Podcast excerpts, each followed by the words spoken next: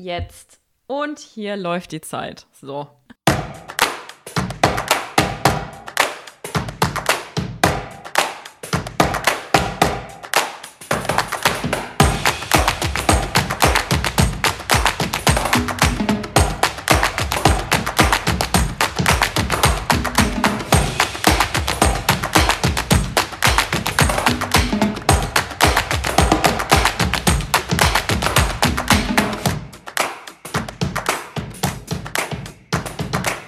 Halte mich erstmal zurück und trinke meinen Wein.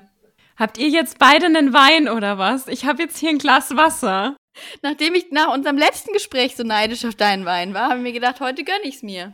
Wir wollen natürlich niemanden zum Weintrinken anstiften, aber ich habe es ja schon mal äh, gesagt, bei Annika Landsteiner muss ich immer an Italien denken und somit auch an Rotwein. Ja, ich muss auch bei mir einmal an Italien denken. Jo, und damit herzlich willkommen zur Monatslese im Mai 2021. Ihr habt schon gehört, wir sind zu dritt. Hallo Annika. Hallo, ihr zwei. Voll schön da zu sein. Ciao, Bella. Was ihr jetzt nicht hören könnt, ist, dass wir uns sehen. das macht es umso witziger. Wir nehmen nämlich unser Videobild nur für uns intern mit auf. Umso schöner ist es tatsächlich, euch beide hier auf meinem Screen zu sehen. Anni, wir haben uns noch nie live gesehen. Krass, gell? Fühlt sich aber nicht so an. Nee, gar nicht, ne? Das ist so verrückt, wenn man äh, Sprachnachrichten ausge ausgetauscht hat und äh, Bilder kennt und ich ja eh jede, ich habe jede Folge eures Podcasts gehört. Hier mal an der Stelle. Wirklich wahrhaftig, kein Scherz. Dann hat man eh immer das Gefühl, man kennt sich schon. Du hast es also nicht aufgegeben nach der ersten Folge mit Technikpannen. Nee. Fan der ersten Stunde. Das ist auch ein Grund, warum du jetzt hier sitzt tatsächlich. Also abgesehen davon, dass du äh, Freundin und Bekannte bist und tolle Autorin und selbst Podcasterin, hast du uns auch unterstützt mit deinen Expertentipps Ja. zum Thema Podcast. Aber äh, natürlich wollen wir dich auch ein bisschen vorstellen und zwar vielleicht mit den Geschichten, woher wir dich eigentlich kennen. Und ich sag mal so, Tina, willst du anfangen? Ich fange sehr gerne an, auch wenn ich es gar nicht wirklich zurückverfolgen kann. Was ich aber zurückverfolgen kann, ist unsere Instagram-Nachrichten-Dingsies hier, unser Nachrichtenverlauf bei Instagram. Und da habe ich nämlich letzt zurückgescrollt und gesehen, dass wir tatsächlich vor fünf Jahren zuerst miteinander geschrieben haben, weil du da scheinbar zu Hause bei dir warst und ich darauf geantwortet habe, du kommst daher, ich auch. Und so richtig. Also nicht so, man ist halt, beides sind aus Franken so, sondern sechs Kilometer Entfernung, oder? Oder elf? Was war's? Du hast letzt nachgeguckt. Ich müsste nochmal nachgucken. Ich glaube, es waren elf, ja. Okay. Ich glaube, es waren elf. Aber ja, da, da steht dann nämlich auch die, ähm, die Gemeinsamkeit. Wir haben dann nämlich rausgefunden, dass einer deiner besten, ältesten Kumpels bei meinem Papa in der Fußballmannschaft war, wo er Trainer war. Crazy, ja. Also wirklich, äh, ja. Die, die, die Wurzeln sind da tief. Sehr cool. Genau, aber richtig kennengelernt haben wir uns dann in München eigentlich. Wir kennen uns von diversen literarischen Veranstaltungen. Ich weiß nicht, wie viele Lesungen ich von dir jetzt schon gehört habe über die Jahre. Ja, immer wieder schön, dass äh, sich da so die Interessen vermischen und dass wir da auch privat immer mal wieder geschnackt haben, ne? Voll. Von ja, daher, das war immer sehr schön. Nicht. Irgendwie läuft man sich so über den Weg, ne? Ja, doch, ich finde es auch schön, wenn man sich auch immer wieder wiederentdeckt hat. Und es war ja dann auch mal so ein bisschen so die Reisebubble mit drin und dann wieder raus. Und Stimmt, ja. ja, Ja, so eine Ja. Story kann ich leider nicht erzählen. Ich bin jetzt auch ein bisschen sad. also, Anni, ich kenne dich wie so oft über Tina. Tina ist, glaube ich, meine Wing-Woman für so viele Menschen in dieser wunderbaren Bubble. Ich habe zuletzt dein neues Buch gelesen, über das wir auch gleich sprechen, aber vor allem kennen wir uns ja wirklich nur über Instagram und über deinen Podcast, zu dem ich eine sehr, ja, eine Verbindung über die, die Folgen aufgebaut habe, die ich nicht mehr missen möchte. Und ich Oh. glaube, uns verbindet auch Franken. Also ich komme ja auch aus Unterfranken, auch wenn man das manchmal vergisst. Stimmt. von daher eine fränkische Runde heute Abend. voll. Auch wenn keiner von uns das R so schön rollen kann wie du, Anne. Ich kann es auch. Ich habe es abtrainieren müssen an der Schauspielschule. Ich habe ganz schlimm Ach. gefränkelt. Mhm. Du Wirklich? warst an der Schauspielschule? Ja. Und dann bin wann? ich jedes Wochenende, vor 100 Jahren, wortwörtlich. Und dann bin ich jedes Wochenende nach Hause gefahren und habe so krass gefränkelt. Und dann bin ich zurückgekommen und mein Sprachlehrer hat gesagt, raus und hat mich rausgeschmissen. Weil wir alles, was wir über eine Woche etabliert haben, war wieder weg. Krass. Ja, ja, es war richtig krasser Dialekt. Ich habe auch nicht gedacht, dass ich das. Also, das hört ja auch jeder, der so daherkommt, ne? So mit der Melodie und dass ich jetzt nicht aus dem hannoveranischen Raum komme. Aber das R, das war, das war heftig. Ja. That being said, ich war in der Heimat. In unserem schönen Unterfranken. Warst mal wieder in der Badewanne, oder? Ich war mal wieder, ich war eigentlich in der Badewanne. Die Badewanne, die ist meine Heimat. Eine Wonne, diese Wanne. Also auf jeden Fall, insofern habe ich die ultimative Verbindung jetzt in diesem Monat gehabt mit unserer aller Heimat. Und bei Tina war ich ja auch in Bayern. Aber nicht in der Wanne, obwohl aber ich nicht in der Wanne. habe. Ja, ich war kurz davor. Ich habe mir es wirklich überlegt, aber es fühlte sich dann doch ein bisschen cringy an, wenn ich ich lieg dann da in so einer anderen Wanne. Aber Und wo ist unser ja. Gast, du? Der liegt in der Badewanne. naja, wo ist Also ich eigentlich gut gefunden. In der Wanne. Okay. Es wäre Ja. halt lustig gewesen, wenn es so, weißt du, so super lang ist, so zwei, drei Stunden den ganzen Abend hinweg, klingt alles sich aus mit so einer Flasche Wein. Ich kann auch sehr gut in Badewannen einschlafen, muss ich sagen. Aber das ist ein anderes Thema. Lass, lass uns nicht so lange über Badewannen reden, weil sonst werde ich nostalgisch. Aber Anni, eine Sache ist natürlich tatsächlich auf dem Zettel hier. Äh, du hast Ende April dein letztes Buch rausgebracht. Insofern liegt ja hinter dir ein wahrscheinlich ziemlich aufregender Monat und vielleicht ein ganz guter Einstieg in unsere Monatslese. Wie geht's dir denn gerade so nach diesem Monat? Gerade. Ganz gut eigentlich. Bei mir ist so dieser Tag, an dem das Buch rauskommt. Das war der 28. April, also streng genommen ja nicht, nicht der Mai, über den wir sprechen, aber das ist immer ein sehr anstrengender Tag für mich, weil ich äh, viel zu viel online bin und viel zu viel Angst habe vor allen Meinungen da draußen und das null genießen kann. Und das ist richtig schade, weil das eigentlich ja so dein Tag sein sollte und der Tag vom Verlag. Und ab da geht es dann bergauf und dann ging es mir gut. Und jetzt habe ich so das Gefühl, jetzt ist man eingegroovt, jetzt weiß man so, wie es so im Schnitt ankommt, was so die durchschnittlichen äh, oder was so die breite Masse sagt. Da hat man dann so einen Querschnitt. Ne? Am Anfang ist irgendwie so, da hast du drei Rezensionen und zwei sind scheiße. Und du denkst, oh mein Gott. Genau, und, ähm, und jetzt habe ich mich eingegroovt und jetzt, jetzt geht es mir gut. Stabile Lage hier in München. 10 von 10. 10 von 10 would recommend.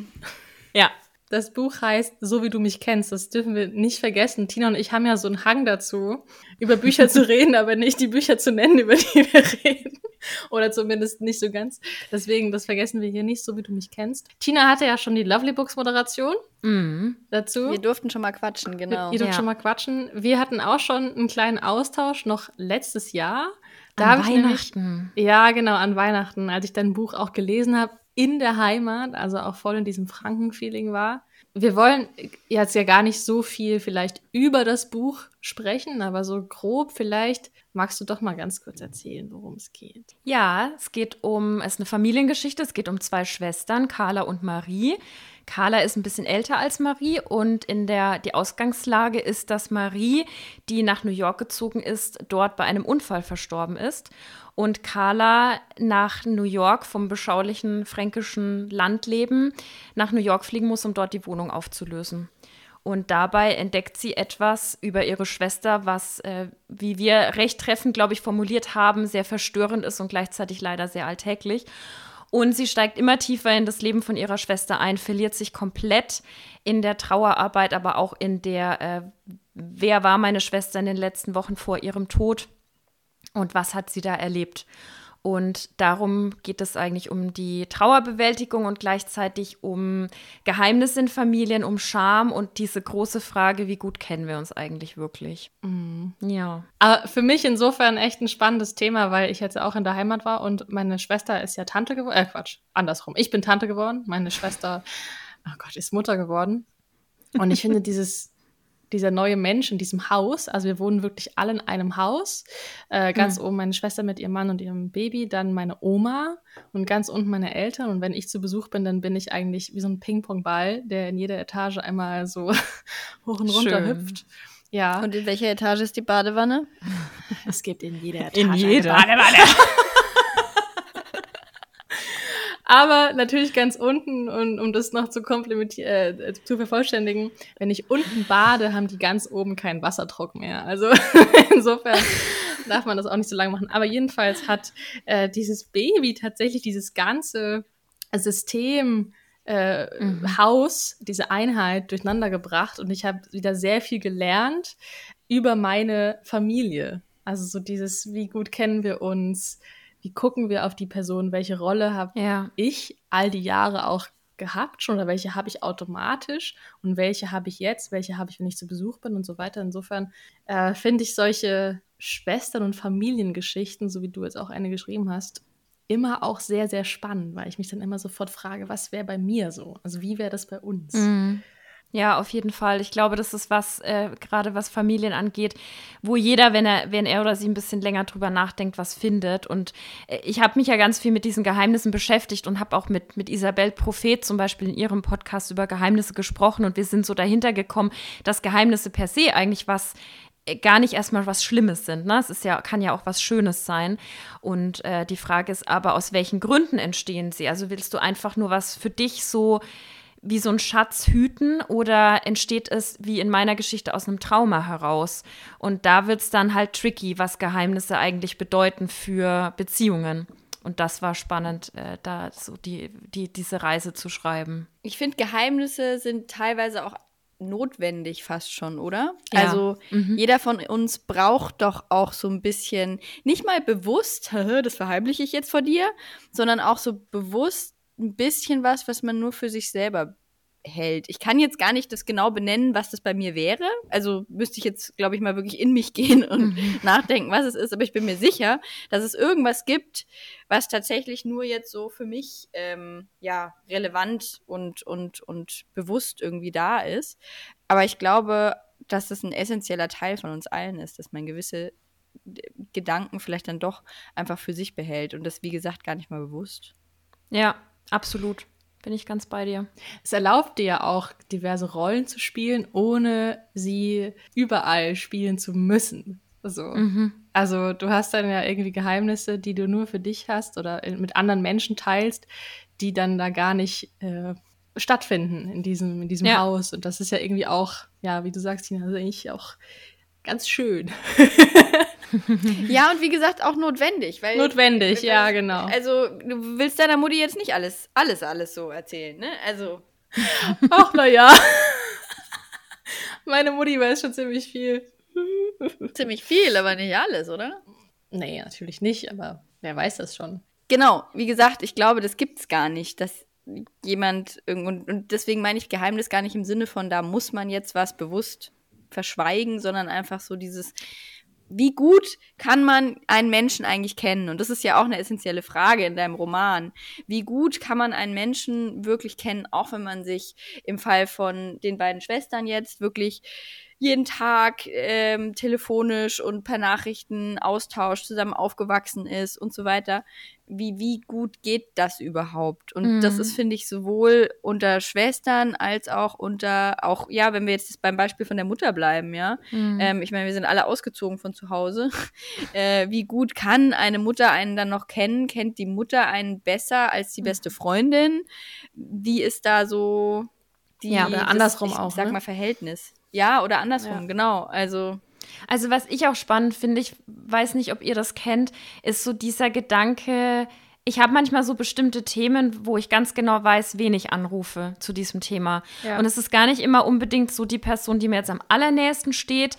Und manchmal ist es ganz klar, dass es Mama ist. Und dann ist es aber eine Person, wo ich weiß, die hat schon mal was Ähnliches erlebt. Aber es ist so, selektieren ist vielleicht das falsche Wort, aber ich weiß so ganz genau, mit welchem Thema ich zu welcher Person gehe und auch mit welchem Thema ich nicht zu der und der Person gehe, weil ich weiß, da bekomme ich jetzt vielleicht ähm, einen Ratschlag, der krass von der Erfahrung gefärbt ist und ich das deswegen nicht, äh, nicht gebrauchen kann. So, da, da geht jemand nicht objektiv an die Sache ran oder so. Wenn man schon weiß, was die Person sagt. Genau. Und dann mm, das genau nicht hören will in dem Ja. Moment vielleicht. Ja, ja, ja, ja, ja. Wir hatten schon mal dieses Thema Phasenfreundschaft in der Podcast-Folge letztes Jahr. Mhm. Und das ist ja, das passt ja auch so ein bisschen dazu, dass du halt bestimmte Menschen schon sehr lange in deinem Leben hast, aber die gemeinsame Zeit an einem gewissen Punkt geendet hat und dass seitdem eigentlich nichts mehr Neues dazukommt, aber trotzdem kannst du immer noch so alte Themen und so altes Gossip und bestimmte äh, Mhm. Bekanntschaften mit dieser Person besprechen. Und ich finde es ist, ich finde es einfach mega schön, dass Freundschaft sowas kann. Mhm. Also dass, dass Ja. so verschiedene Partners for life einfach bietet.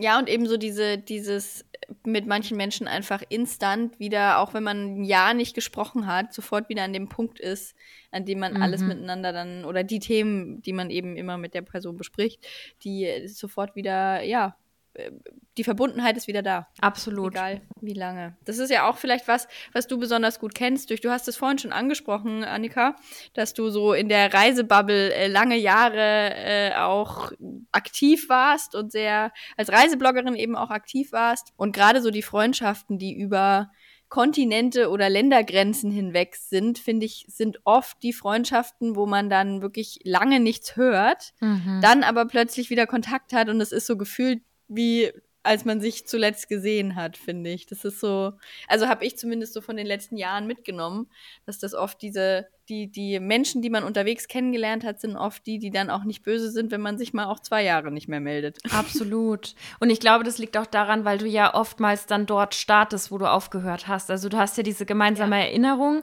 und gerade eine Reise ist ja immer so rausgezogen aus dem Leben und die kennen dich ja auch ein bisschen anders, als du vielleicht im Alltag bist und du dockst ja dann direkt an dieser Erfahrung wieder an und musst eigentlich nicht jetzt groß erstmal was erzählen. ist auch Total. sehr besonders irgendwie.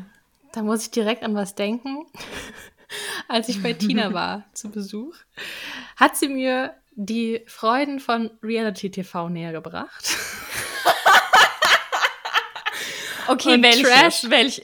Trash TV und Reality TV. Also kurzer Exkurs vorher ähm, habe ich begonnen, The Circle auf Netflix zu gucken. Auch ein Tipp von meiner besten Freundin. Und ich war wirklich sehr skeptisch. Kennst du The Circle, Annika? Ja, ich glaube, ich habe aber nur den Trailer gesehen. Ja. Also so, ne, ein paar Leute werden in ein Haus gesperrt, in Anführungszeichen, und die sind nur verbunden über ihren äh, Social Media Avatar und keiner Mhm, weiß, was echt ist und was fake. Super unterhaltsam. Und dann hat Tina mir Too Hot to Handle empfohlen. Oh ja, groß. Empfohlen, in Anführungszeichen. Also, muss man Ja. mal hier differenzieren. Da hast Ja, du ja, auch eine Podcast-Folge zugemacht, Annika, gell? Zu, äh, was war es nochmal? Zu dem Selling Sunsets, gell? Ja, ja. Das ist auch auf meiner Absolute Liste. Empfehlung. Absolute Empfehlung für diese Podcast-Folge. Ähm, vielleicht schreiben wir das einfach hier in die Shownotes mit rein, welche äh, Folge das ist. Aber absolute Empfehlung dafür, weil da hast du mich auch sehr, sehr mit abgeholt. Manchmal braucht man das einfach. Ja, vor allem letztes Jahr und auch dieses Jahr. Es, ist, Ja. es ballert dich nie, nicht so raus wie Reality TV. Und das habe ich Oder halt nie, Trash. Also ich habe das immer, ja, ich verstehe das, aber ich hatte das von mir persönlich noch nicht, dieses Bedürfnis, dass ich gesagt habe, oh, ich brauche jetzt mal sowas, weil mir diese Welt gefühlt noch, ich wusste gar nicht, dass es das da gibt bei Netflix. Hm. Also für mich war Trash-TV halt immer so Bachelor, Jeremy's Next Topmodel und sowas und damit kann ich halt wirklich nichts mehr anfangen. Also ähm, soll jeder gucken, wie er möchte, aber für mich war es halt wirklich nichts mehr. Und dann kam jetzt The Circle und Too Hot to Handle, was so drüber ist und was so, wie du sagst, wieder so absurd ist, dass es dann doch wieder halt lustig ist. Und Ja. da war nämlich auch dieser Punkt, dass die Leute, die sich da kennenlernen, so von wegen Friends Forever und This Bond will take us sonst wohin. Und du meinst es, Tina, dass du glaubst, das ist halt wirklich so. Äh, wahrscheinlich, dass wenn man in so einer Situation, so einer Extremsituation jemanden kennenlernt, dass das einfach wirklich für immer hält. So.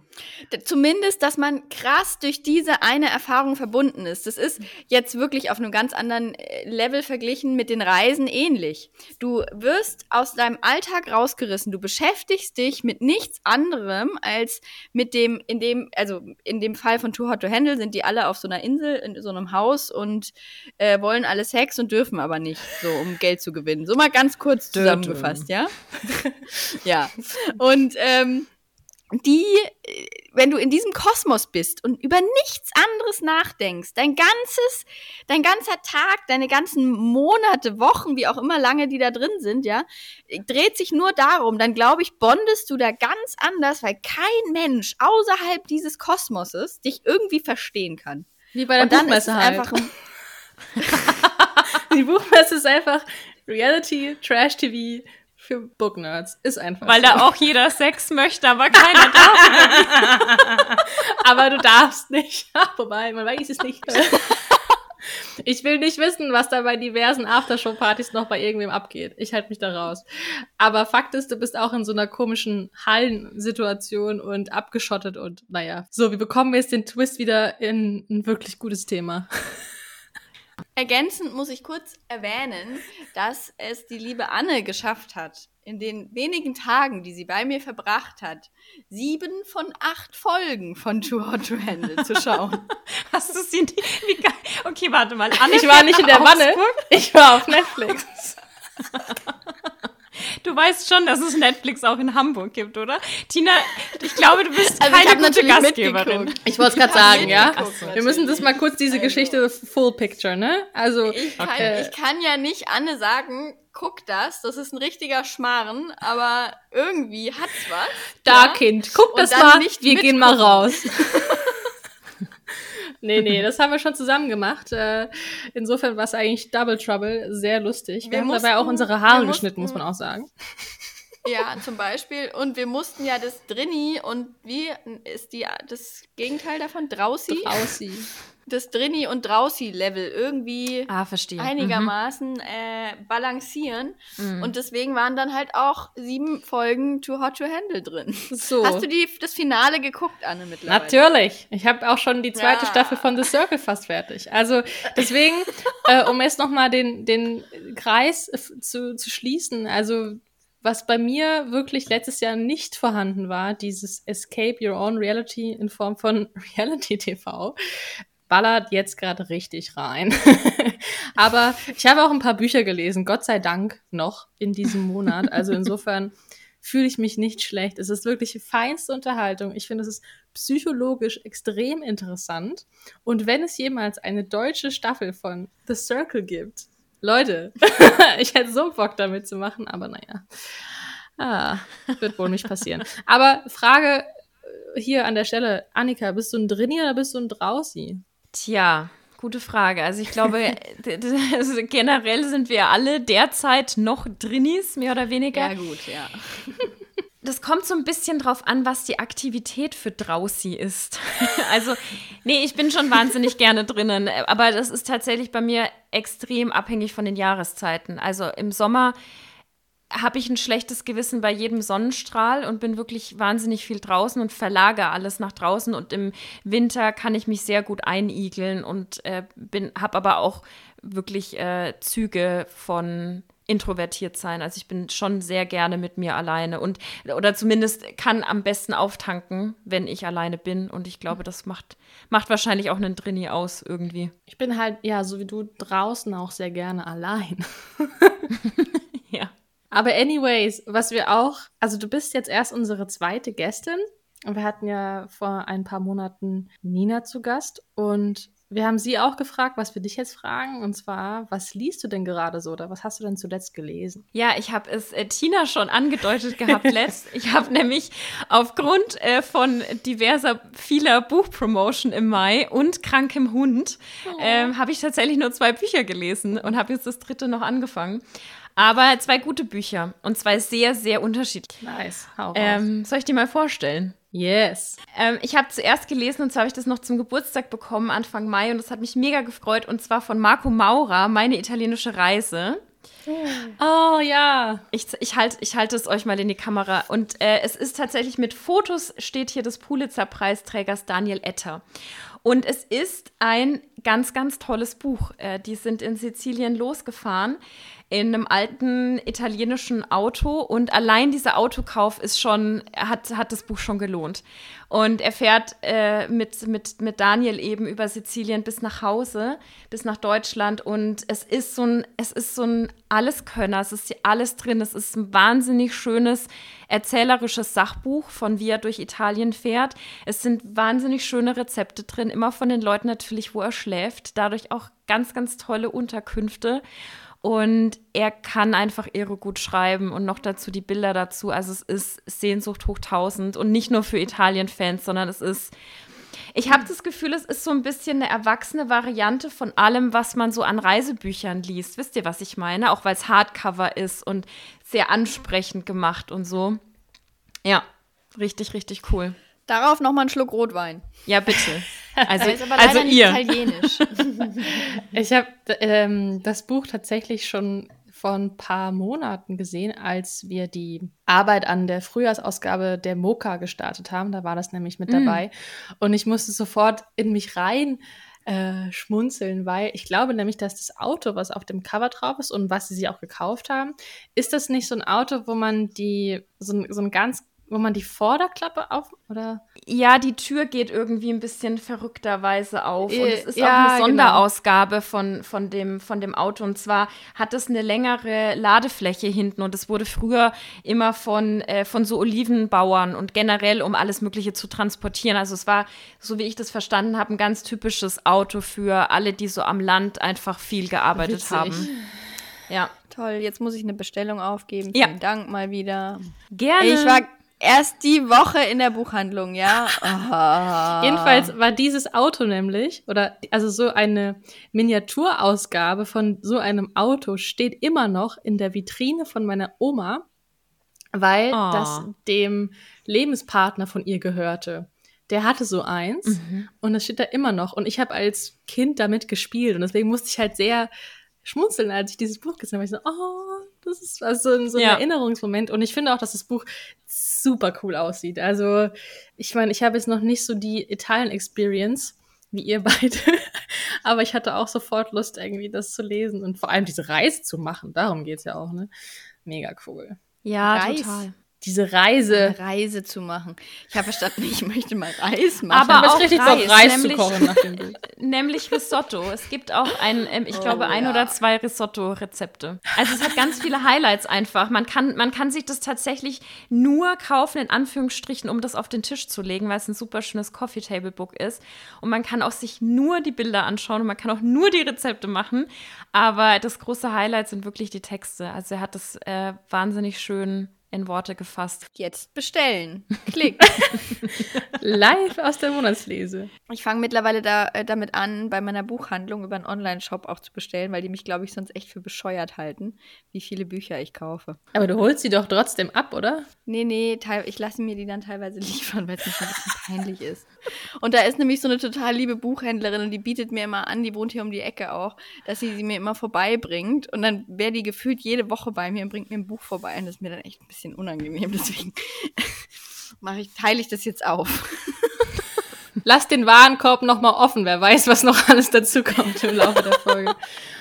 Also ich kann an dieser Stelle ein Buch ja, von einem Buch ganz kurz erzählen, von dem ich mir vielleicht ähnliches erhofft habe wie, wie das Buch mit der Italienreise, nämlich auch so ein, ja, ich habe mir so eine Sommerlektüre erhofft irgendwie, die leicht zu lesen ist, aber trotzdem nicht platt ist und habe angefangen zu lesen Laudatio auf eine kaukasische Kuh von Angelika Jodl. Mm. Und das ist das erste Buch seit ganz langem, was ich abgebrochen habe, nach ungefähr 100 Seiten.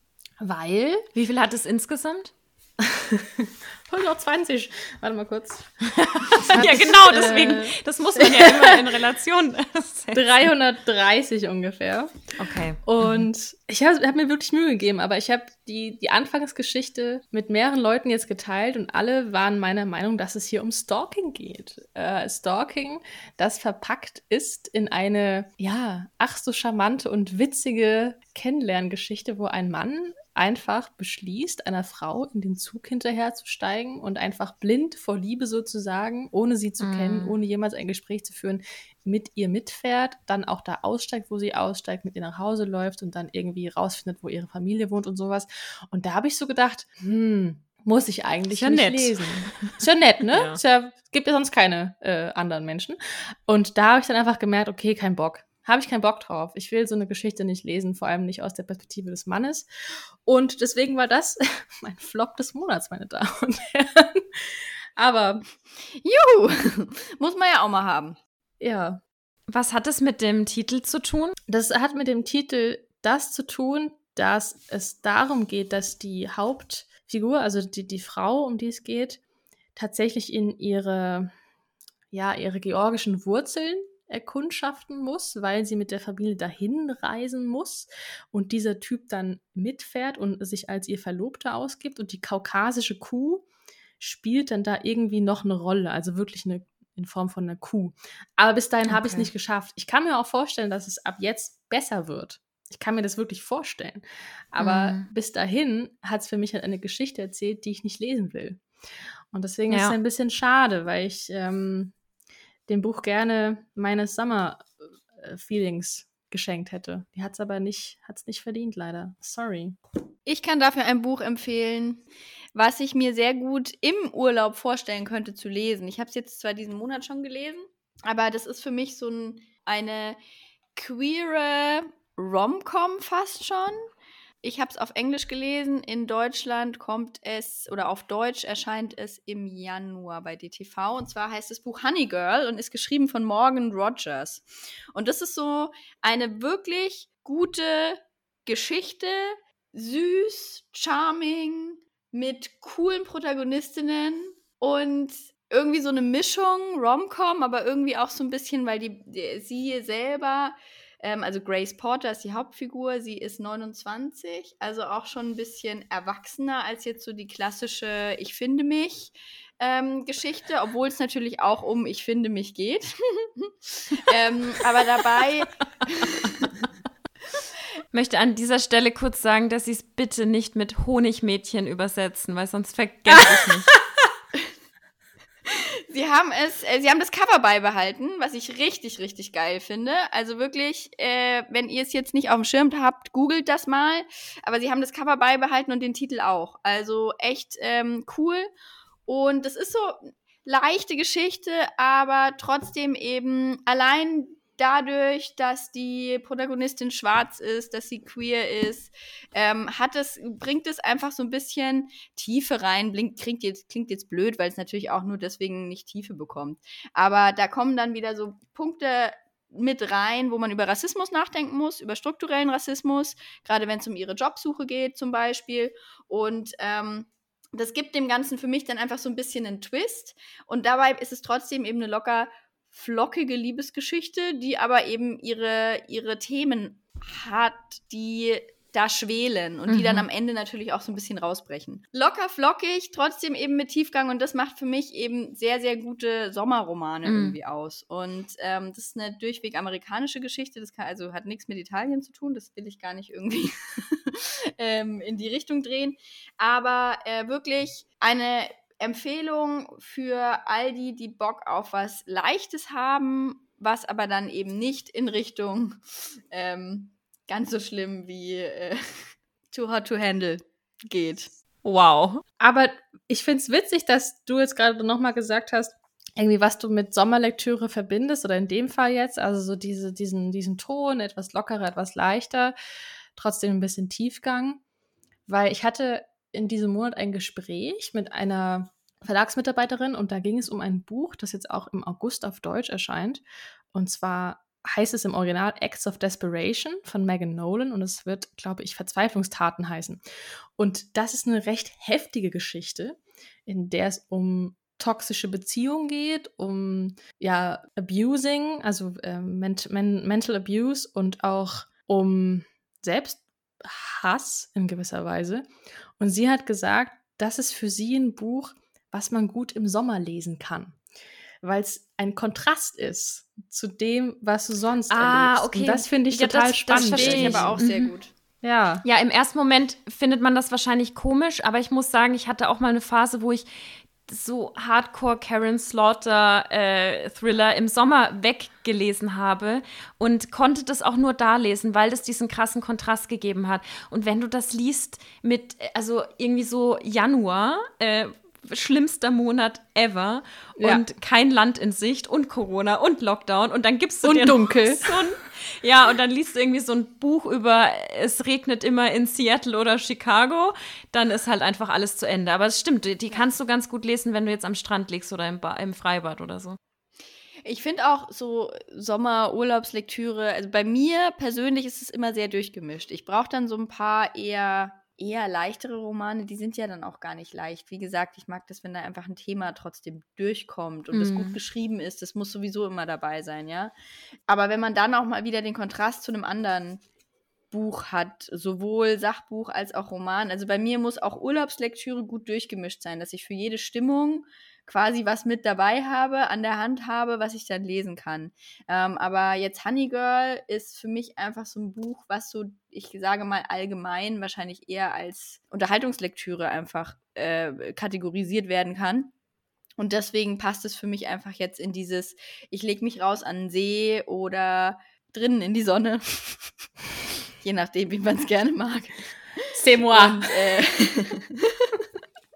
Ja. und lest es halt einfach so durch und ähm, das ist einfach dein äh, erster Roman zum Beispiel mein italienischer Vater ist für mich auch genau so ein Buch was was Mhm. anregt was was anstößt was aber trotzdem flüssig zu lesen Mhm. ist und irgendwie so ein ja so ein Gefühl hinterlässt Mhm. und das das machen für mich wirklich die guten die wirklich guten Unterhaltungsromane aus und da gehört das eben für mich auch mit dazu klingt auf jeden Fall gut. sie heiraten gleich am Anfang betrunken in Las Vegas Geil. So wie Rachel und Ross bei Friends. Ach, ich habe aber auch noch ein Sommerbuch gelesen tatsächlich, was äh, zu all dem passt, was ihr gerade gesagt habt. Also ein bisschen Kontrastprogramm, aber trotzdem irgendwie Sommerfeeling, trotzdem irgendwie ein Thema verpackt, was was anstößt. Und zwar war das Erwachsene Menschen von Marie Aubert.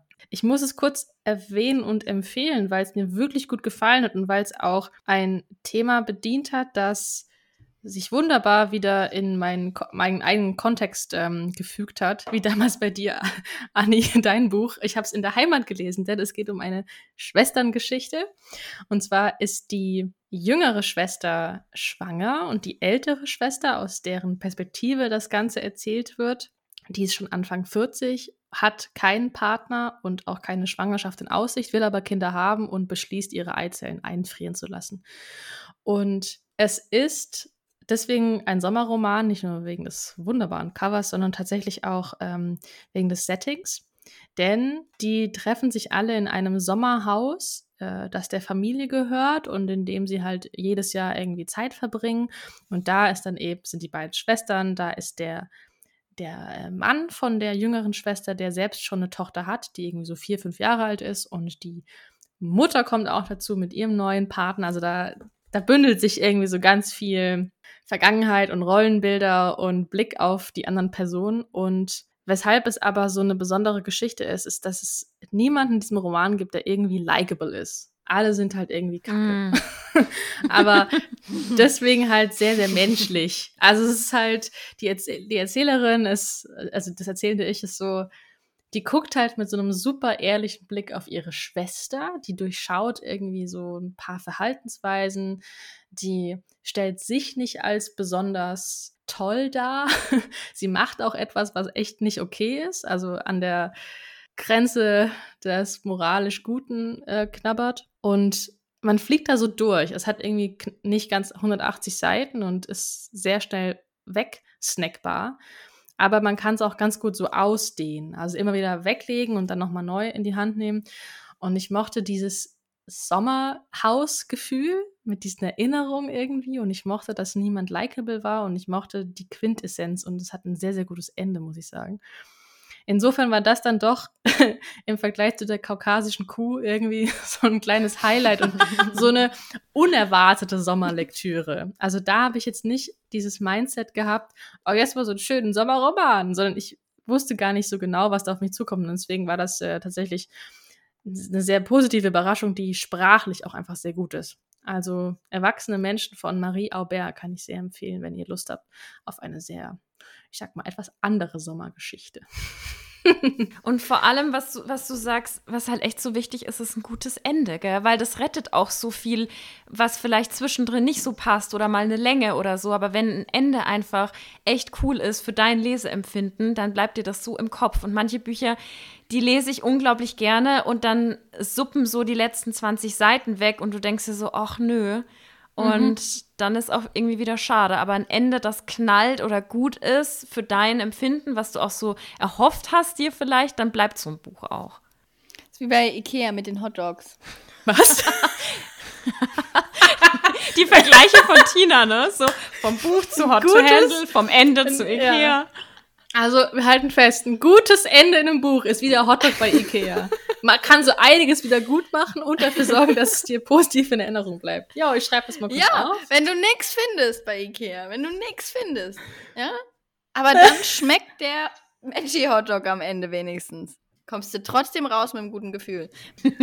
ja, also das ist auf jeden Fall, wir sind zwar noch nicht am Ende angelangt, aber das ist schon fast ein richtig geiles Monatsfazit. Hauptsache am Ende ein Hotdog von, von Ikea. ah. Ich mag auch gerne die Schokolade, die das äh, vom, vom schwedischen Königshaus auch gegessen wird. Mit so einem Siegel drauf. Ja, genau. So Royal Blurbs. Apropos Blurbs, Annie. ja. Jetzt bin ich gespannt. Also es ist jetzt ein krasser Themensprung, weil wir gefühlt oder weil ich jetzt wieder an den Anfang zurückspringe, aber nochmal, um kurz auf dein Buch zurückzukommen. Jetzt kommen ja doch, du hast es schon erwähnt, so ein paar Rezensionen und Meinungen und so weiter. Und du hast auch schon gesagt, dass du da auf Social Media auch guckst. Wie gehst du da so mit um? Also wenn du die liest, die ganzen, äh, ich sag mal, Pressestatements, äh, die vielleicht jetzt nicht von uns kommen, sondern von Menschen, die du gar nicht kennst. Also wie gehst du daran? Wie gehst du damit um? Ja, gute Frage. Also ich, es ist halt bei jedem Buch wirklich ein Prozess und es wird auch nicht besser, aber es läuft tatsächlich für mich immer gleich ab, insofern, dass der erste Tag, wie gesagt, ganz komisch ist und dann wächst man rein. Und ich merke, und da, ich muss immer dazu sagen, dass mir das ja kaum passiert, aber so Rezensionen, die so gar nicht gehen, also die auch das war jetzt gar nicht bei dem Buch der Fall, aber ich habe von bei anderen Büchern, wo die Rezensionen von Männern übrigens, äh, Klammer auf, Klammer zu, sehr persönlich geworden sind. Ähm, also wirklich auch an einem Punkt, wo ich mir denke, das könnte man jetzt vielleicht auch einfach mal bei Amazon melden, aber egal. Das war noch so beim, bei Genum zu bleiben, da habe ich einen Tag geheult und jetzt kann ich da richtig drüber lachen und es ist total egal. Was mir immer nahe geht, ist, wenn Menschen was sagen, also wenn sie was statuieren, was einfach so nicht stimmt. Also was faktisch zum Beispiel nicht stimmt. Und wenn da nicht drin steht, und ich glaube, vielleicht ist es ein zu hoher Anspruch, weil wir schreiben ja alle alles schnell ins Internet, aber wenn da nicht steht, so, meiner Meinung nach ist es so und so rübergekommen, sondern wenn dann steht, das ist so und es ist halt mhm. faktisch nicht so. Das ist was, was mich richtig aufregt, weil das einfach Falschinfo ist. So. Und ähm, ansonsten ist natürlich Leseeindrücke sind total subjektiv und ähm, ich finde es, bei, bei so wie du mich kennst, finde ich es wahnsinnig schön, was es anstößt. Also Menschen veröffentlichen Rezensionen und setzen sich irre intensiv mit dem Buch auseinander. Und ich habe ein paar gelesen, die so tief auf der Metaebene Dinge für sich entdeckt haben, die ich beim Schreiben so versteckt reingebracht habe. Und es war so, so schön zu sehen, dass das Leute aufgedeckt haben oder dass es zumindest für sie auch so rüberkam. Und das macht wahnsinnig viel Spaß und ist am Ende des Tages das, was man sich viel mehr ans Herz drücken muss, als halt diese eine, diese eine blöde Kommentar. Gell? Aber so generell, um es abzuschließen, ich, ich mag das gerne, wenn sich Leute überhaupt mit dem Buch auseinandersetzen. Ich habe nur Probleme, wenn Leute statu äh, Dinge statuieren, die halt so nicht stimmen. Mhm. Ja. Ja, ich glaube, da neigen viele Menschen auch einfach dazu, dass sie denken, vielleicht auch durch Social Media und dadurch, dass du ja auch viel teilst, grundsätzlich, ähm, dass sie da vielleicht sehr gut durchblicken oder auch, dass man, wenn man ein Buch liest, sehr viel versteht und sehr viel ne, Eigeninterpretation mhm. und bla und das dann vielleicht ein bisschen ungeschickt ausdrücken und oder einfach selber gar nicht reflektieren zwischen dem, was äh, sie selber so empfinden und was aber eigentlich dahinter steckt, sozusagen. Also Genau. Also so die, das eigene Empfinden versus das, was der Absender, die Absenderin damit gemeint hat. Ja. Das ist, finde ich, auch grundsätzlich ein Problem in Social Media. Stichwort Abgrenzung Mhm, oder allgemein, gerade in der Gesellschaft. Also nicht mal nur Social Media. Ja, allgemein. total. Dieses, dieses Thema, was, wer darf was kommentieren, wer darf zu was eine Meinung haben. Ich finde, das spielt da sehr mit rein. Mhm. Ja, total. Mhm. Habe ich diese Monat auch wirklich viele Gespräche geführt, auch zu dem Thema, wann halte ich mich raus oder wann wird von mir erwartet, dass ich äh, ein Statement abgebe. Mhm. Weil es ist Fluch und Segen, ne? Also gerade Bookstagram, sage ich jetzt mal so, hat sich in meiner Wahrnehmung zum Beispiel auch total verändert für mich selbst, also was ich da mache und was andere machen, was ich auch gut finde. Aber es geht dann teilweise in eine Richtung, in der ich dann weiß dann, ich kann eigentlich noch nicht so richtig fundiert was dazu sagen und deswegen bin ich erstmal still. Und das kann dann an anderer Stelle vielleicht fehlinterpretiert werden, nämlich als, warum sagst du dazu nichts? Aber bei anderen, also es ist sehr sensibel geworden, finde ich, äh, diese Ja. ganze Wahrnehmung und, und wer was macht oder was sagt. Und das ich glaube, das ist aber ja. nicht nur bei Bookstagram so. Nee, aber da, Also, weil ich mich da jetzt so aufhalte, Ding. also weil das Ja. meine Bubble Ja. ist sozusagen, weil ich jetzt nicht mehr so richtig einen privaten Anführungszeichen Account habe, bei mir ist alles vermischt so ähm, und Mhm. ich folge vorwiegend halt Leuten ne, aus der aus der Serie. Aber da hast du recht, das ist natürlich nicht nur da so. Da ging auch so ein Meme jetzt rum oder so ein, so ein Beitrag von irgendwem. Ich weiß leider nicht mehr, von, von welcher Person der Beitrag war, aber da wurde genau das thematisiert, dass nur weil ich nichts dazu sage, heißt es nicht, dass ich keine Meinung dazu habe oder mich zumindest nicht informiere. Also äh, jetzt mal Thema Nahostkonflikt, was gerade hochpoppt, das ist für mich ein so krasses Thema, da habe ich keine Ahnung von, weil ich mich nie ausreichend damit beschäftigt habe.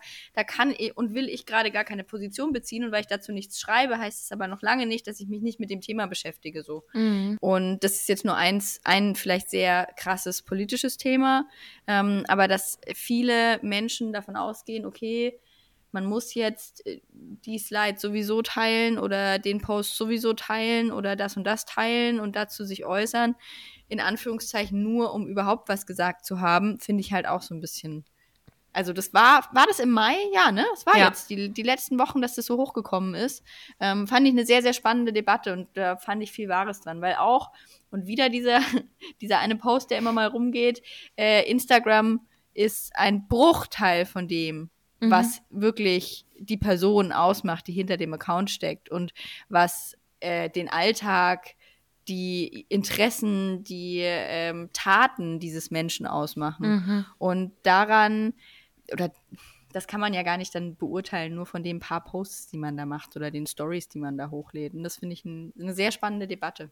Es ist auch letzt so ein Erklärpost rumgegangen, den fand ich spannend, wo sich ein paar Leute damit befasst haben, wie schwierig es ist, die Tatsache, dass immer mehr Menschen dazu neigen, die einfach ungefragt eine Sprachnachricht in die DMs zu schicken. Und das fand ich so gut aufbereitet mit äh, äh, so viele Don'ts. Und dann tatsächlich ist mir das die Tage auch passiert. Das äh, äh, war sozusagen so ein Echo von, ich habe einen äh, recht großen Artikel in der SZ gehabt und die haben so einen Satz rausgenommen, der sehr polarisiert und haben den dann auch überall ähm, gefeatured. Und ich habe da einiges an, an Nachrichten bekommen, aber eben auch von Männern einfach Sprachnachrichten. Und das ist, Ach, ist so heftig. Es war, äh, war jetzt nichts, äh, also ja, es ist jetzt kein FSK 18 Zeug dabei gewesen oder keine Ahnung. Also es war trotzdem so, wo du, wo ich so gemerkt habe, du hast einerseits so eine komische Neugier, weil ich meine, du hast da diese Nachricht, äh, die, die nur diese Sprachnachricht anzeigt und gleichzeitig hast du eine gewisse Angst. Ähm, weil du keine Ahnung hast, was es sein könnte. Und dann habe ich aber auch so diesen Ärger, weil ich mir dachte, was, wenn das jetzt eine coole Nachricht ist, warum kannst du es mir nicht schreiben? Warum musst du so übergriffig sein? Warum musst du mich dazu, dazu bringen, mich als fremde Person, dass ich das draufklicke und mir Zeit nehme und mich auch öffne dir gegenüber? Und äh, also das auch nochmal so, so zu diesem Punkt Social Media und was so erwartet wird und wie, und wie die Leute auch denken, mit dir umgehen zu können. Ne? Das, ja. Das finde ich richtig Punkt. krass, ehrlich gesagt. das, also, ich habe auch schon Sprachnachrichten bei Instagram verschickt und auch schon welche bekommen. Hatte aber auch jedes Mal so einen kleinen Cringe-Moment. Also, es gibt ja Menschen, da weiß man, das ist voll okay, weil man so vielleicht schon mit denen Kontakt hatte. Oder man schreibt kurz vorher, ich muss jetzt mal Ja. kurz eine Sprachnachricht aufnehmen, weil, weiß nicht, unterwegs oder tippfaul. Alles cool. Aber dass du jetzt gerade erzählst, dass es dann auch von Männern äh, kam, die du nicht kennst und als Reaktion auf irgendwas. Ich finde das richtig krass, weil Ja. es genau dieses ist, du hörst mir jetzt zu. Ich sage jetzt Ja. was und du hörst mir zu. Aber ich finde es gar nicht mal am Geschlecht festzumachen, ehrlich gesagt. Dieses sehr, eben dieses, du hörst mir zu.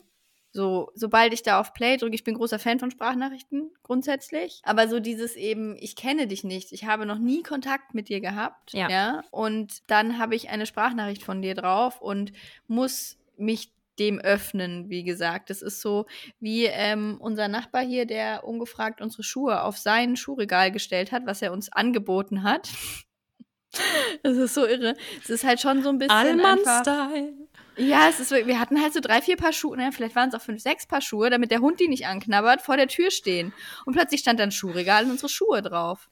War der Nachbar. Das ist nicht dein Ernst. Doch, das ist mein Ernst. Das ist total irre. Und, wer, und, wie, und, wie, und, wie, und wie seid ihr jetzt damit umgegangen? Habt ihr dann gefragt, was. Ich habe die Schuhe reingeräumt und habe einen Zettel draufgeschrieben von wegen Danke. Ähm, wir, wenn es Probleme gibt oder wenn irgendwas nicht passt, gern mit uns sprechen. Die Schuhe sind jetzt drin und ähm, viele liebe Grüße. das so. ist nicht. Und dein du warst Ernst. immer noch freundlich. Wobei man eigentlich einfach auch hingehen hätte können, sagen können, ganz ehrlich, was ist dein scheiß Problem?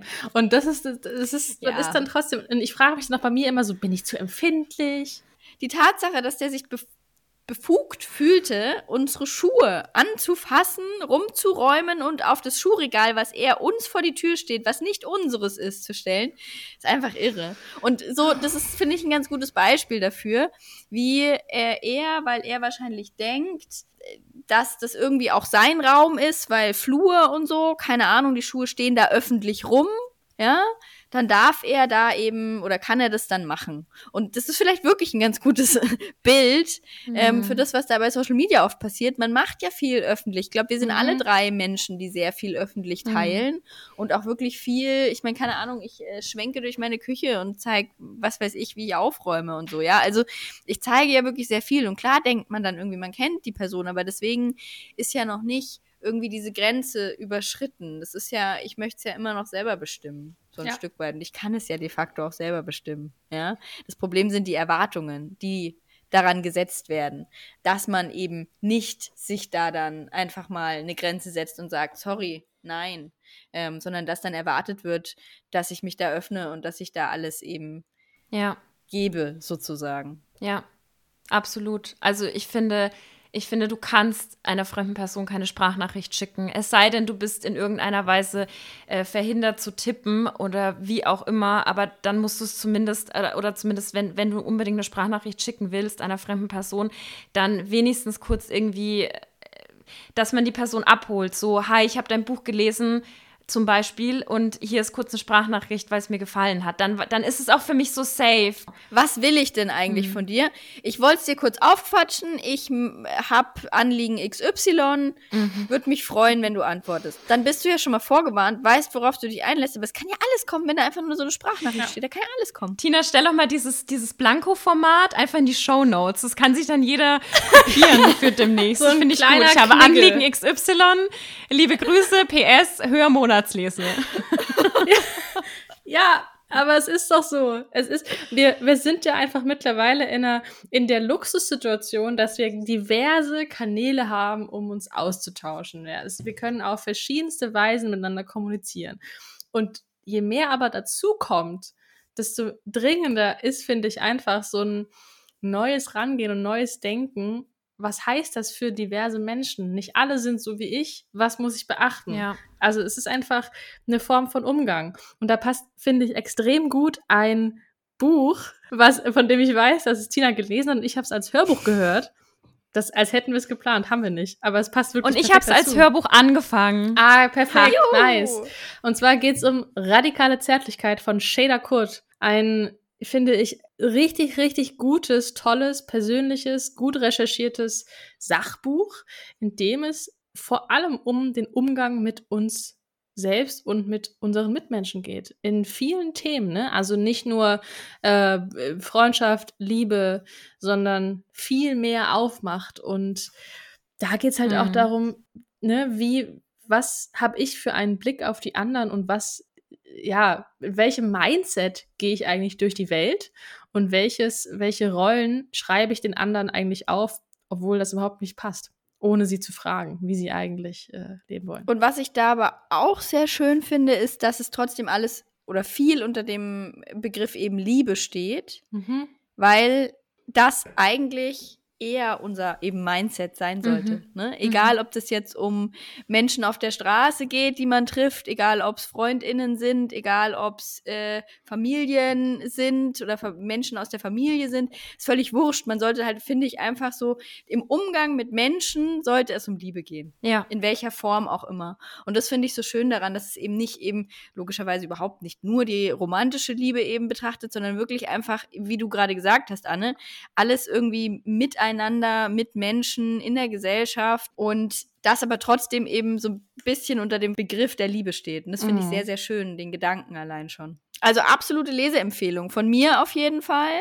Von mir auch. Also Hörempfehlung. Ja. Arbeitswelt, da, bist du jetzt noch nicht, Anni, aber das, ich will es nicht spoilern, aber dass sie die Brücke äh, baut ähm, zwischen ja, Arbeitswelt und aber das Miteinander. Also zum Beispiel, wie wäre das denn, wenn wir alle eine Vier-Tage-Woche hätten? Hätten wir dann nicht mehr Zeit, um uns, um uns und uns, unsere Lieben zu kümmern? Also einfach nur so als These hingestellt, dass es gar nicht betrachtet wird als Vier-Tage-Woche, um einen Tag irgendwie zu chillen, sondern weil den, ja. also Value äh, von, von untereinander und, und Zeit für, für Liebe und für Freundschaft gestärkt werden muss. Das fand ich super Voll. spannend. Ich folge ihr auch, seitdem ich das Buch äh, so auf dem Radar habe auf Insta und ich finde ihre Gedankenansätze, also sie teilt ja dann auch viel vom Buch und habe dann, ich habe dann letztens auch was, einen Fernsehauftritt von ihr gesehen und ich finde, ich finde sie einfach so wahnsinnig schlau und auch so kreativ in ihren Lösungsansätzen, beziehungsweise in dem, wie sie es beleuchtet. Das ist einfach so neu und das äh, gefällt mir auch an dem Buch von dem, was ich bisher gehört habe, total gut. Period. Lest es einfach alle oder hört es. Eins ja. von beiden. Weil es ist wirklich wieder eins von diesen grundlegenden Büchern, die sehr viel anstoßen und die sehr viel, ja, einfach nochmal noch mal, äh, weiter denken lassen. Und ähm, wo es eben einfach nicht wo es nicht mit der Lektüre aufhört. Man beschäftigt sich mit dem Thema und allein dadurch kommen da schon wieder andere Gedanken und Gespräche vor allem auch auf. Und das finde ich das Schöne an vielen Büchern, äh, in dem Bereich, sage ich jetzt in dem Genre, weiß ich nicht. Also so diese, diese Bücher, die sich halt mit Themen beschäftigen, die gesellschaftsrelevant sind. Da, die bleiben eben nicht nur ähm, bei mir im Kopf oder in unserem Podcast-Gespräch, sondern da werden dann auch die Gespräche ähm, in anderen Bereichen geführt und in irgendwann vielleicht auch mal wieder am Biergarten oder so, ne? Aber die, die tragen sich dann auch in den Freundeskreis mhm. und ähm, das finde ich, finde ich immer sehr, sehr schön. Also lest es, sprecht darüber und ja, sagt uns dann gerne auch, wie ihr es so findet. Ich kann direkt anknüpfen, weil du ja gerade auch gesagt hast, wichtig und, und verändernd. Ich habe nämlich noch äh, das andere Buch, das ich gelesen habe, ist Im Park der prächtigen Schwestern von Camilla Sosa Villada. Villada, ich hoffe richtig ausgesprochen. Übersetzt. Das steht noch auf meiner Wunschliste. Ja, und das ist, also es ist autobiografisch, zumindest wahrscheinlich in sehr vielen Zügen. Und es geht darum, dass Camilla, eine Transfrau aus dem, äh, in Argentinien spielt es, glaube ich, ja, aus ihrem Nest quasi aus, aus dem, äh, vom Land in die Stadt flieht und dort sozusagen ihre Wahlfamilie trifft aus, wie hier steht, Prostituierten und Marginalisierten. Und gemeinsam feiern sie die Liebe und den Rausch im Widerstand gegen eine Gesellschaft, die sie verachtet. Das steht hinten drauf. Und es ist, also dieses Buch braucht eigentlich wirklich tausend Triggerwarnungen, weil es ist immens heftig von, von der Gewaltdarstellung und gleichzeitig ist es so wahnsinnig poetisch und beinahe märchenhaft geschrieben. Es hat mich teilweise so ein bisschen erinnert, was Ocean Wong macht, falls ihr den gelesen mhm. habt, dass mhm. sie ähm, Sie schreibt teilweise so federleicht und dann gleichzeitig aber mit einer Brutalität, dass es dir wirklich die Schuhe auszieht.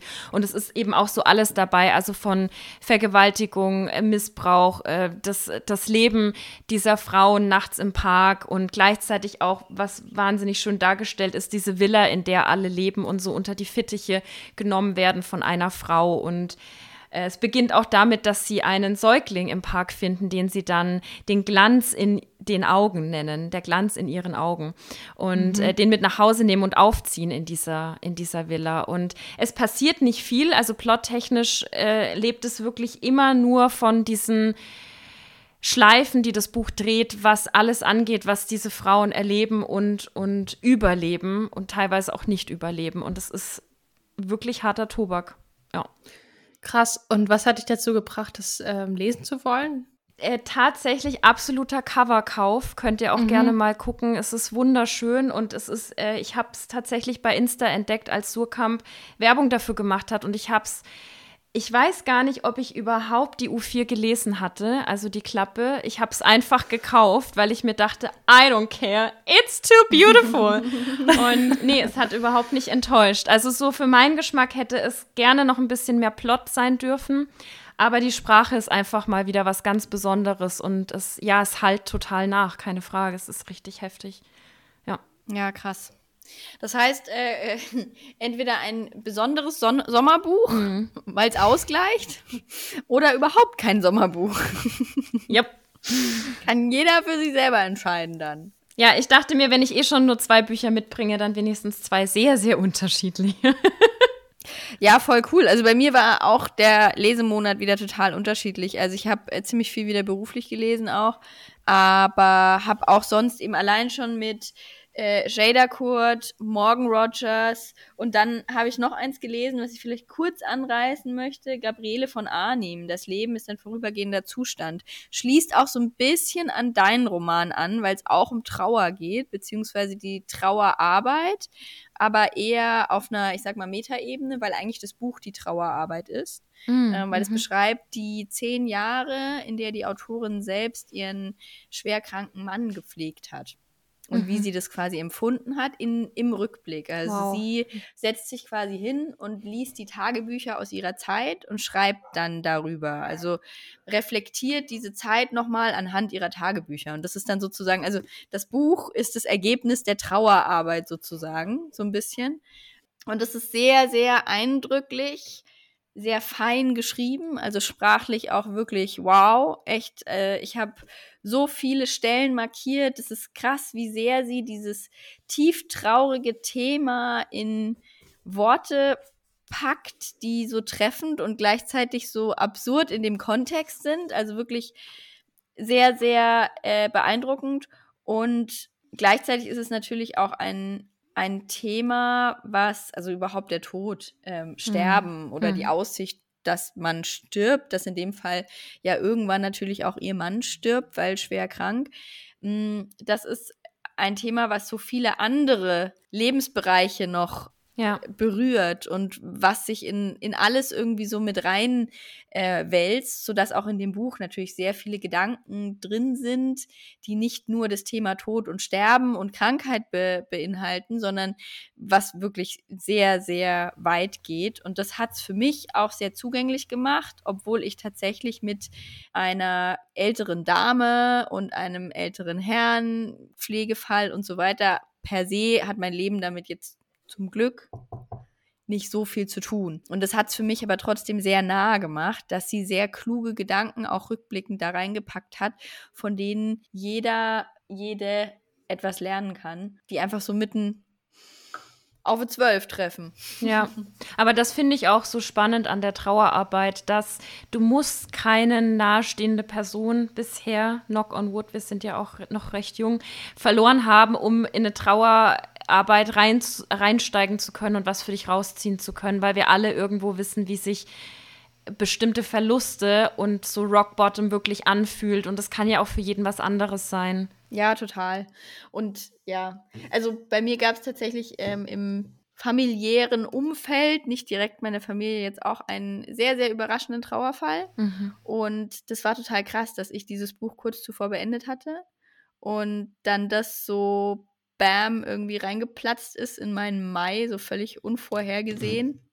Ähm, und das hat dann natürlich auch noch mal irgendwie sehr viel mit einem gemacht und genau oder mit mir gemacht, genau auch aus dem Grund, was du gerade sagtest, Annika. Also ja. das ist total, ja, total irre wie sehr das einen dann doch berührt, allein durch einzelne Worte, einzelne Gesten, die dann irgendwie ja, ja und es berührt dich, werden. Es berührt dich ja vor allem über die Menschen, die sehr viel mehr leiden als du. Ja. Also das ist ja auch immer so die, dieses Ding.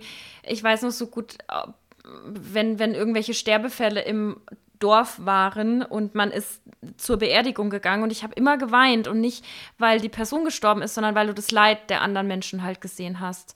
Und das ist ja auch mhm. so was, wo Trauer halt dann einfach verbindet und du das immer nach, nachempfinden kannst. Ja, für mich hat tatsächlich der eine Satz in der Todesanzeige gekickt.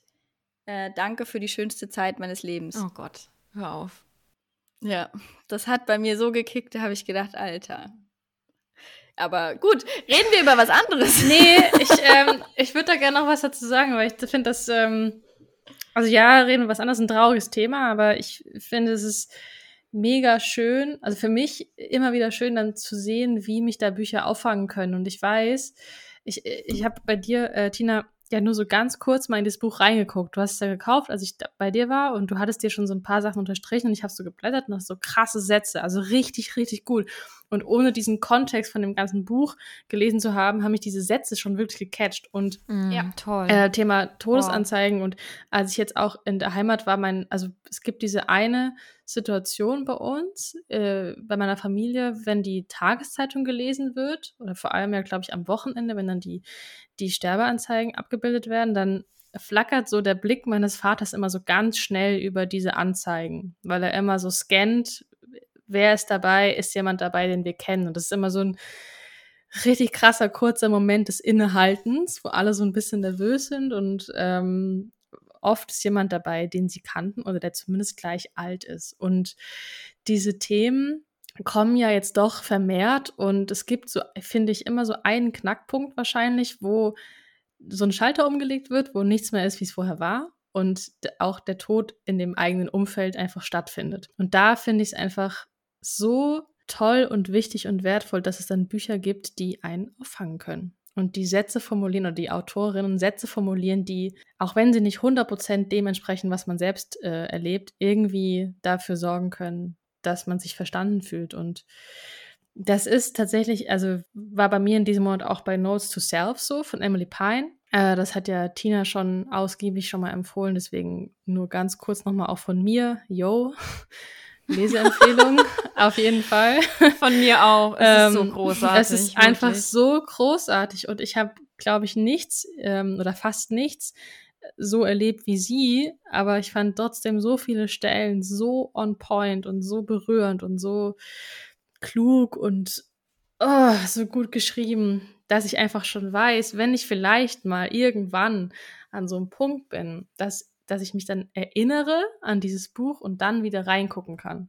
Wisst ihr, was ich meine? Also, ja. dass, es, dass da einfach so jemand ist, der irgendwie mit seiner Geschichte für mich da ist. Ja. so. Und das ist wahrscheinlich auch der Effekt von Gabriele von Arnim. Also das habe ich mir jetzt genotiert, Tina. Sehr gut. Ja, äh, also wirklich große Empfehlung. Ich weiß nur, also ich bin froh, dass ich es vorher fertig gelesen habe, weil ich weiß gar nicht, ob ich es danach hätte lesen können. Ich mhm. weiß auch noch, als mein Opa gestorben ist, das ist jetzt schon 15 Jahre her, also wirklich lange Zeit her. Aber ich habe kurz danach PS Ich liebe dich geschenkt bekommen mhm. von Cecilia Ahern. Und da stirbt ja gleich zu Beginn der e Ehemann oder Freund, ich weiß es nicht, auf jeden Fall der, der Typ. und das konnte ich nicht lesen. Ich habe es bis heute nicht gelesen. Ja. Weil's, äh, weil ich es nicht konnte, in der Zeit, in der es bei mir Tod so präsent war, etwas zu lesen, in dem es auch um den Tod geht. Ich glaube, da bin ich mittlerweile jetzt schon auch ein gutes Stück weiter äh, als mit 15. Aber ich weiß nicht, ob ich das gerade so, weil es so krass um Trauerarbeit geht. Und ich bin, wie gesagt, jetzt nicht selbst die, die, diejenige, die krass trauert, aber ich bin sehr nahe den Menschen, die da sehr trauern. Und das merkt man einfach. Und da weiß ich nicht, ob ich das, ob ich da der Typ dazu wäre, mich da von dem Thema konkret auffangen zu lassen. Von Büchern definitiv. Aber da wäre ich, glaube ich, eher der Ablenkungstyp mhm. und weniger der Ich sinke da rein Typ. Ja. Aber nichtsdestotrotz, definitiv große Empfehlung für Das Leben ist ein vorübergehender Zustand von Gabriele von Arnim, weil es so, so, so klug ist, so, so, so gut geschrieben und wirklich einfach, es ist so ein bisschen unvergleichbar zu irgendwelchen anderen Büchern, die ich gelesen habe und es wird definitiv auch bei mir im Regal ein von den, äh, ja, Longtime Favorite Plätzen einnehmen, die vielleicht nicht so das krasse Jahreshighlight sind, Mhm. die aber einfach so schleichend bleiben. Mhm. Kennt ihr das? Ja, Mhm. total. Die so, genau, also die, so, so ein Buch ist es für mich, die, die jetzt nicht so bam daherkommen, aber die einfach so sich leise und heimlich irgendwie so einen Platz in mein Herz erschrieben haben, Mhm. sozusagen. Und das, äh, ja, wegen ein, ein Ehrenplatz im Bücherregal. Ja. Cry Emoji send. Also wenn ich so jetzt gucke auf meinen Stapel hier und auf euren Stapel, den ihr mir quasi so eröffnet habt und über alles, was wir jetzt hier gesprochen haben, war auf jeden Fall irgendwie ein krasser Monat und irgendwie echt so alle Farben irgendwie dabei. Ich würde sagen, Zeit fürs Fazit, oder? Also Anni, du weißt ja als äh, Fan der ersten Stunde von unserer Monatslese, dass wir am Ende der Folge immer ein Fazit ziehen, bestehend aus einem Wort oder aus einem Begriff oder aus einem Gefühl. Und du als unser Ehren, äh, Ehrenmensch heute darfst anfangen. Ja, äh, das weiß ich natürlich, äh, dass ihr das immer macht. Natürlich habe ich aber auch überhaupt nicht drüber nachgedacht oder das irgendwie auch. Aber ich würde jetzt einfach spontan sagen, aufregend. Weil aufregend ist ja eigentlich eher positiv konnotiert, würde ich jetzt fast mal sagen. Aber also für mich auf jeden Fall. So aufregende Zeiten, so wenn man so überlegt. Und es war auf jeden Fall wahnsinnig aufregend. Und ich habe auch kurz überlegt, ob es vielleicht durchwachsen war, weil das war der Mai so generell. Also beruflich, privat war bei mir alles dabei. Aber ich glaube auch im Zusammenhang einfach mit meinem Buch und weil, weil man, glaube ich, auch lernen muss, oder zumindest ich, dass man auch so einen Erfolg auch mal stehen lassen darf und mal feiern darf, äh, entscheide ich mich gegen durchwachsen und für aufregend. Darum. Finde ich gut. Soll ich mal weitermachen? Ich glaube, mein Wort des Monats ist Rollenbilder, weil ich in den letzten Wochen tatsächlich über meine eigene Rolle nachgedacht habe, in meiner Familie, in Freundschaften, bei Besuchen. Ich habe erstaunlich viele Menschen gesehen, mehr als wahrscheinlich im letzten halben Jahr. Und habe dadurch, weil es auch Menschen aus meiner Vergangenheit waren, die aber immer noch irgendwie da sind, ähm, gucke ich halt immer so, wie verändern wir uns eigentlich und wie verändert sich so mein Blick auf bestimmte Menschen und ähm, deren Blick auf mich oder hat er sich gar nicht verändert? Und das finde ich immer sehr, sehr spannend. Und dann gleichzeitig diese, diese große, große Neuigkeit, dass ich jetzt Tante bin und auf einmal so eine ganz andere Position noch habe in meiner Familie. Ich bin jetzt Tante, ich hab, Mhm. da ist jetzt ein Baby, ein neuer Mensch und ich bin Patentante und muss da irgendwie eine Rolle erfüllen. Also würde ich fast sagen, ich habe kein, kein Gefühl in diesem Monat, sondern wirklich so ein richtig good old Substantiv und sage Rollenbilder. Sehr I schön. pass the ball. Ich sage uff. Hey, das ist doch mein Lieblingswort. Ja, ist dein Lieblingswort, aber ich übernehme das für den Monat. das ist okay. Mai ist für mich irgendwie echt so uff. Gut, dass jetzt noch ein Tag übrig ist äh, zum, Zeit, äh, zum Zeitpunkt dieser Aufnahme. Und dass das jetzt dann doch bald vorbei ist. Nicht, dass ich glaube, damit, dass mit dem Ende des Monats irgendwie Dinge aufhören und neue beginnen, aber ähm, ich glaube an den Lauf der Zeit. Alles anders macht der Juni, oder was? Nee. Ja, genau. Nein, nein, nein. Nein, das nicht. Aber ich glaube, der Mai ist für mich so viel durchpowern gewesen. Gerade eben, weil es war beruflich viel los und dann kam aber privat auch ziemlich viel Scheiße irgendwie dazu. Mal auf gut Deutsch gesagt. Und dann war es irgendwie so, just do it. Und ähm, deswegen uff. Und äh, ja, jetzt schauen wir mal, was der Juni so bringt. Aber das Gute ist, und das muss ich hier auch anmerken, dass es, und das, das habe ich jetzt ähm, gerade heute, wo ich in der Natur war und äh, vieles auch irgendwie Revue habe passieren lassen, es hat auch in solchen Monaten unglaublich viel Schönes. Und das sind dann oft die, die wirklich entweder sind es kleine Dinge oder wirklich Dinge, auf die man sich hart freut. Und das war zum Beispiel auch, ohne dass es jetzt schleimig klingt, ähm, unser Gespräch, was wir bei äh, Instagram, bei lovelybooks.de geführt haben, Annika. Äh, das war sowas, auf das ich mich freue, seitdem klar ist, dass wir das machen so. Und auch andere Moderationen und auch ein paar Projekte und sowas, das, das, äh, das schafft es tatsächlich nicht, die Vorfreude zu nehmen, obwohl mhm. so viel dann los ist. Und das finde ich immer wieder schön im Rückschluss zu sehen, dass es diese positiven Dinge trotzdem irgendwie beibehält, dass es sie gibt, so, auch wenn sonst viel los ist und viel irgendwie auch doof ist teilweise, aber dass es immer, immer, immer irgendwie was, was ähm, Positives ist. Deswegen möchte ich das dann doch wieder ein bisschen positiver ziehen als nur uff, aber trotzdem bleibt uff. Am Ende bleibt uff. Und es ist aber auch mega wichtig, und hier zitiere ich mal meine Mutti, positiver Stress ist auch Stress. Also bei allem, was auch positiv ja. irgendwie genau. äh, aufreibend ja. ist, ist es wichtig, sich danach eine Pause zu, zu gönnen. Tatsächlich. Oh, das lerne ich so sehr von meinem Hund, ich sag's euch. weil sonst, also du, du überlädst dich ja komplett mit Reizen und äh, insofern, ja, haben wir, glaube ich, alle äh, ganz verschiedene Monate hinter uns, obwohl es der gleiche war. Es ist immer wieder faszinierend. Uff, aufregende Rollenbilder. Ausrufezeichen. ja, definitiv. Das ist das Fazit. Mega, mega. Es war auf jeden Fall ein sehr spannendes Gespräch, muss ich sagen. Und äh, von Laughing Emoji bis Crying Emoji war die ganze Bandbreite dabei. Liebe Annika, danke, Jawohl. dass du bei uns warst. Danke für die Einladung. Es war ein sehr schöner Sonntagabend. Ja. Hm. Danke, dass ihr zugehört habt. Wieder mal. Danke, dass ihr da wart. Bis zum nächsten Mal. Tschüss. Tschüssele. Tschüss.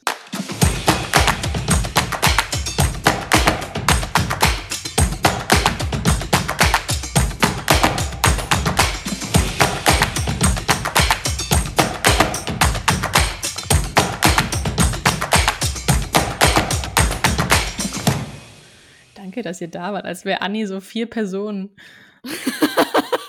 so, stopp.